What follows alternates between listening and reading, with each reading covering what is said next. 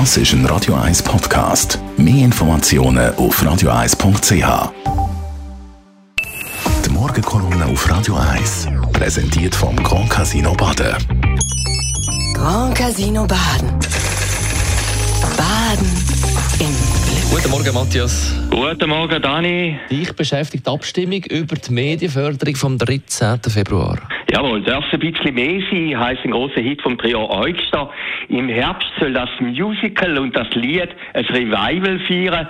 Darf ein bisschen mehr sein, ist auch ein unausgesprochenes Motto von der Abstimmung über die Medienförderung, die du angesprochen hast, vom 13. Februar. Weltweit wohl eine einzigartige Abstimmung, wo das Volk über die staatliche Unterstützung der Medien abstimmen kann.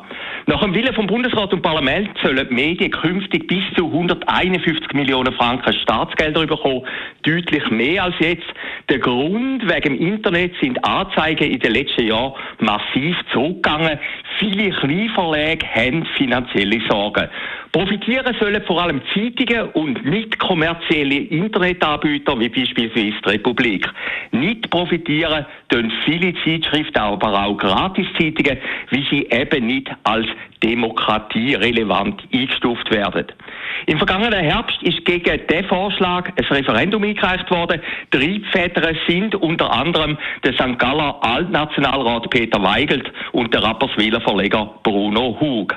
Eigentlich sagt man ja immer, dass Medienthemen die große Bevölkerung nur wenig interessieren.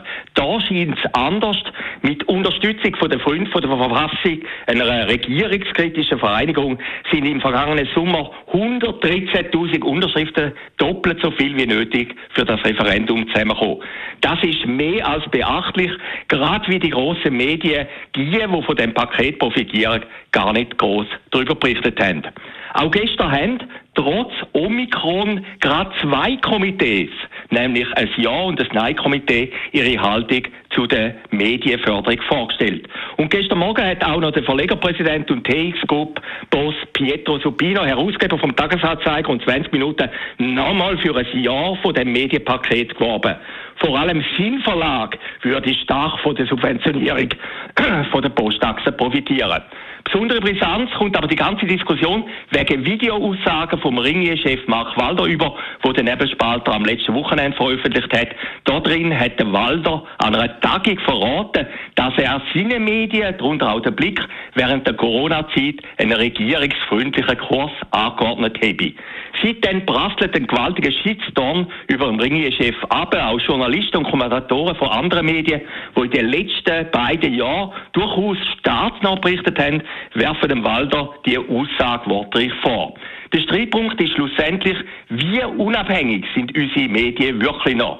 Für die Gegner von der Vorlage ist die Diskussion, wo man jetzt schon als Waldergate, die Anspielung an Watergate bezeichnet, natürlich Wasser auf Mühle. Durch die erhöhte staatliche Unterstützung werde die Abhängigkeit noch mehr gefördert, befürchtet sie. Nur eine staatliche Unterstützung rät die Schweizer Medienvielfalt und vor allem die kleinen Verlage, sagen Befürworter.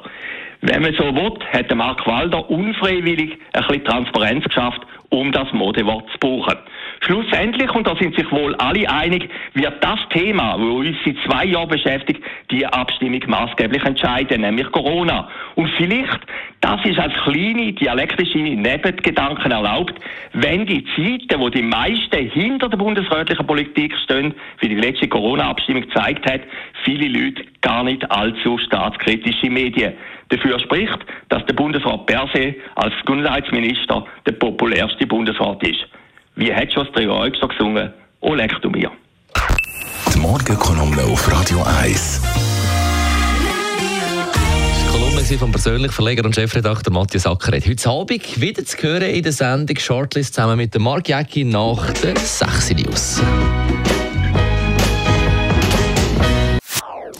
Das ist ein Radio 1 Podcast. Mehr Informationen auf radio1.ch.